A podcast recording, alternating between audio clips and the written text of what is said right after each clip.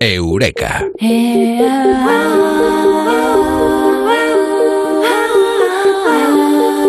Las cosas eh, ya no son como son, eran como eran antes, en el pasado, ahora no, ahora son como nos parecen, porque nuestra opinión es la importante. Eso es el querer ver las cosas eh, como nosotros eh, las sentimos, eso viene dado por el sesgo. Hoy hablamos eh, de los sesgos en Eureka con Mado Martínez.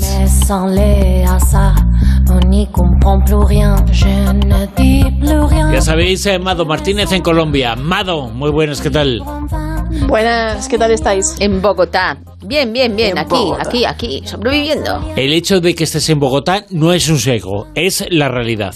Pero el sesgo no es la realidad, ¿no? No, porque tú, tú, tú te acuerdas ese, bueno, los oyentes seguro que esto lo han oído mil veces, ese refrán tan nuestro que dice, no hay mayor ciego que el que no quiere ver. Pues sí, sí, es verdad, sí. bueno, pues, pues, no hay mayor, eh, Eso es el sesgo, ¿no? Eso es el sesgo de confirmación porque solo vemos lo, que queremos ver, mm. aquellas cosas que confirman nuestras creencias y no vemos lo que no queremos lo que no queremos ver. Yo no sé si hace poco visteis en, en televisión a un jugador de balonmano bastante famoso de, de Italia que llevaba ocho años siendo engañado eh, por, una, por una persona que le había dicho, no, es que tengo una amiga que es modelo, que no sé qué, que es que ella es muy tímida, no se atreve a decirte lo que está enamorada de ti. Una modelo súper famosa.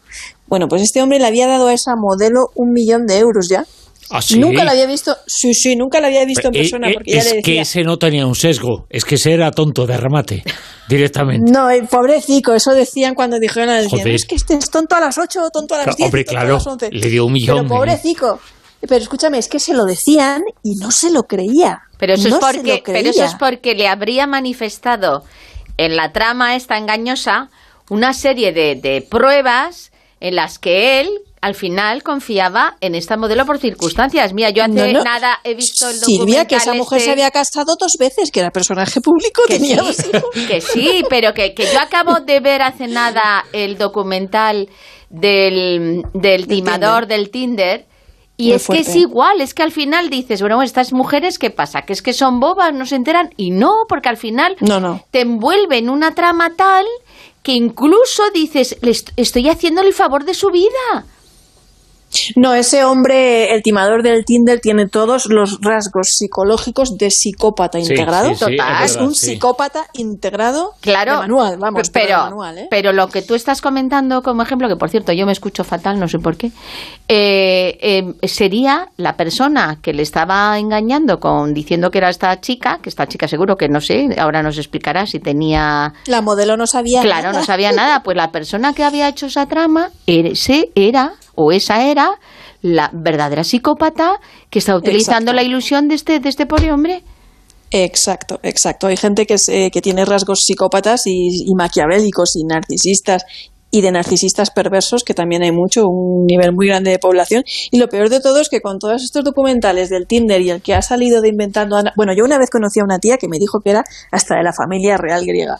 No os cuento el fin de la historia porque de verdad es muy fuerte, pero de familia real griega nada, vestía con relojes de Cartier, me hacía regalos con otra tía de Barcelona que le pagaba un piso en el centro de Valencia, la carrera, un coche mini que le había comprado, el carnet de conducir y le daba un sueldo al mes.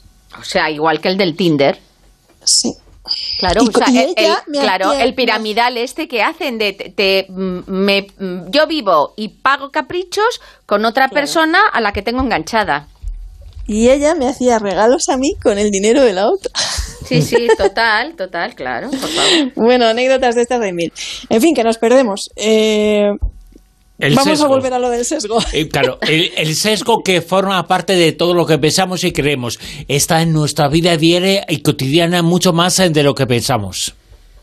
Sí, y además tiene que mucho que ver con la disonancia cognitiva. O sea, ¿cómo, cómo funciona este sesgo de confirmación? Bueno, pues podríamos decir que vive gracias en gran parte a la disonancia cognitiva, que es un concepto muy conocido en psicología y alude al sentimiento de malestar que nosotros experimentamos ante la idea de entrar en conflicto con nuestras creencias. Eso es algo que el cerebro lleva como fatal, ¿no? Por ejemplo, alguien te dice que fumar es malo, o que tu pareja se está haciendo pasar por otra persona, como hemos dicho, ¿no? Para robarte.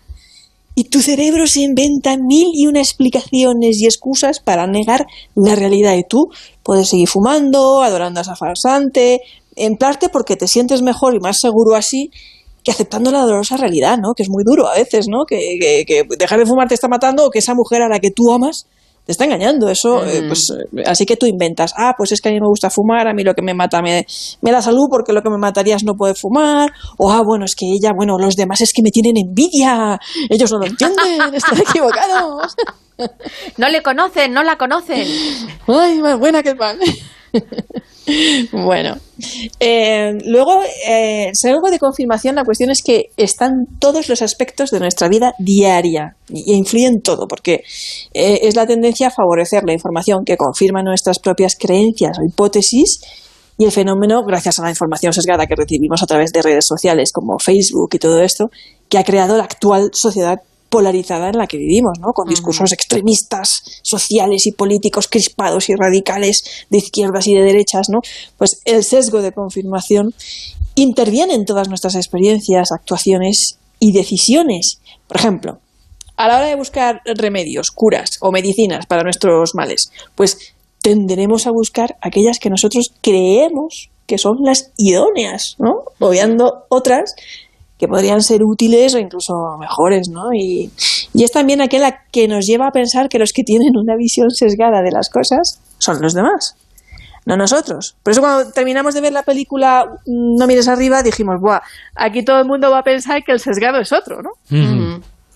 Sí, sí, es verdad. a veces que dices, uy, esta persona es que es muy cuadriculada. Claro, dices, bueno, cuadriculada según cómo, ¿no? Porque para ti a lo mejor es cuadriculada, pero para el otro es ideal.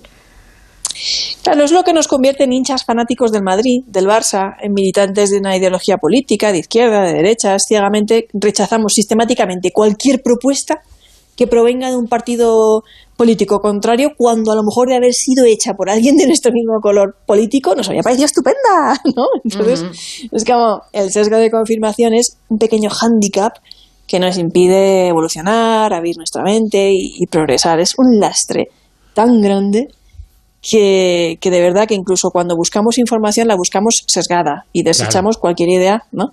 O leer cualquier información que contradiga nuestras creencias. Nosotros vamos a comprar los periódicos y ver los canales de televisión que comulguen con nuestras ideas políticas, lo cual acentúa todavía más tu, tu sesgo, tu prejuicio, que al fin y al cabo es un prejuicio. Bueno, y, las redes sociales es peor, porque ya directamente te mm, dirigen hacia supuestamente cosas que dicen, esto te puede interesar, es de tu perfil, con lo cual ya todavía mm, te está filtrando más, o sea, ya que te están autodirigiendo.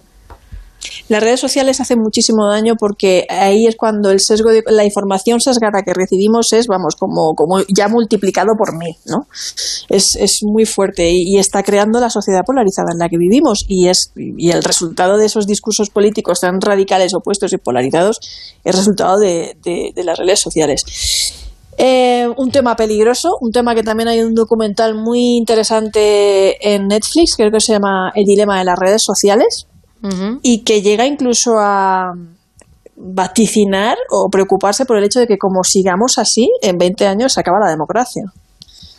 Claro, con este tema de los sesgos. Eh, se utilizará llegar al sesgo de la gente y fortaleciendo ese sesgo. Y las ideas ya no son ideas, son eh, heridas eh, y grietas eh, que se abren en el sesgo de las personas que lo tienen, que lo tenemos, todo el mundo lo tiene. Todos lo tenemos. Y en esta era de la posverdad, en la que se inventan todo tipo de verdades para manipular a grandes... Bueno, se ha demostrado muchas veces, ¿no? El poder de las redes sociales de unos gobiernos para tumbar otros gobiernos o volcar unas elecciones simplemente usando Facebook. Me parece muy fuerte. Que en el fondo lo que hacen es usar los eh, sesgos. ¿Eso ha pasado en el pasado, nunca mejor dicho, en la historia? Claro que ha pasado en la historia. Pues imagínate, vamos a poner un ejemplo fácil. Los judíos Hitler. Sesgo, prejuicio. Los judíos nos roban todo, son los que se está quedando toda la riqueza en Alemania, son los que tal, son los que cual. Todo mentira. Los datos, las estadísticas que poseemos, que poseemos, reales, fuentes de datos reales.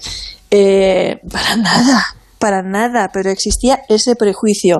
Ese discurso caló porque era lo que los alemanes creían de los judíos y al final pasó lo que pasó, ¿no? que necesitas buscar un culpable para ver eh, todo que es, más fácil, ¿ves? ¿Ves? Es por esto, es por esto. Y entonces ya, pues... Calan mejor, además, en épocas de crisis, porque cuando hay crisis, como en aquella época en Alemania, tú todavía estás buscando más, más culpables, ¿no?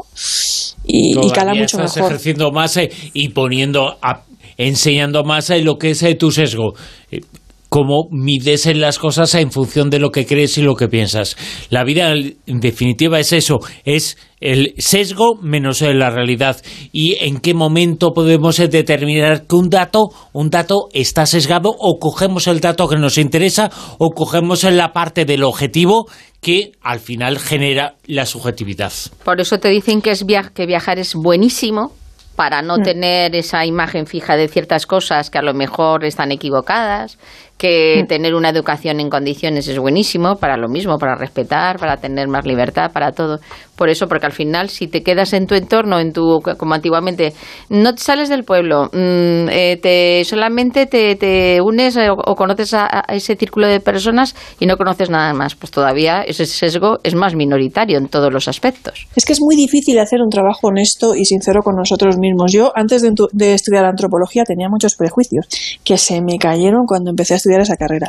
Los antropólogos además estamos muy acostumbrados a ponernos contra las cuerdas porque en la carrera lo primero que te dicen es que tienes que deshacerte de tus sesgos culturales o tenerlos muy presentes a la hora de hacer una investigación de campo de otra cultura, ¿no? O de otra o determinado aspecto de una sociedad.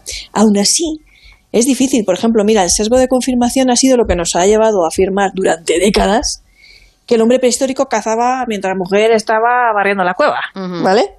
Y Hoy, gracias a las nuevas técnicas de análisis eh, de restos, sabemos que no es así. Por ejemplo, en el área, ese descubrimiento que se hizo de esa cazadora de hace 8.000 años en el área de Puno, en los Andes, ha demostrado que un tercio de los cazadores de esa sociedad, como mínimo, eran mujeres. O sea que, fíjate. Y luego en las relaciones sociales, de pareja y todo eso también tiene su, su, papel y su importancia, porque cuando un sesgo de confirmación se casa con una distorsión cognitiva, peligro. A ella, peligro. Porque como se te meta en la cabeza que el mundo está contra ti, que seas víctima de, yo qué sé, que tus compañeros de trabajo te hacen la vida imposible, los amigos, tu pareja te es infiel, bueno, ahí como que lo pasas mal y haces pasar mal al mundo, porque solo te fijarás en los detalles que afirmen tus juicios sobre esa persona, ¿no? Y ese sesgo de confirmación es ilusorio al final. O sea, si crees que tu pareja es infiel, aunque no lo sea, tú vas a buscar todo tipo de detalles en su comportamiento como símbolo, ¿no? Signo de que te está engañando, que hay un pelo, ha llegado tarde, ¿ves? Porque, ¿no? y, si crees que tu compañero de trabajo te quiere hacer la vida imposible, pues vas a interpretar todas tus acciones de forma que casen con ese, con ese prejuicio. Si ves que los inmigrantes están relacionados con el crimen, la delincuencia, que viven de ayudas, que te quitan el trabajo. Claro, da igual que te muestren estadísticas, que demuestren que su fuerza de trabajo genera riqueza, millones en las arcas españolas, ¿no? Es decir, crean riqueza, mientras que el número de ayudas que perciben en comparación es ridículo. O sea, da igual los datos que te muestren, tu cerebro estará en conflicto, no podrá asumir que está equivocado y pensará que las estadísticas están falseadas, que son un bulo, todas esas cosas. Tu cerebro no es objetivo, es subjetivo. ¿Eso por qué es? Eh, por culpa de lo que hemos hablado esta noche en Eureka, de los eh, sesgos. Los hemos hablado, hemos eh, hablado sobre ellos en Eureka con Amado Martínez. Amado, mil gracias. Un abrazo. Buenas noches, abrazo.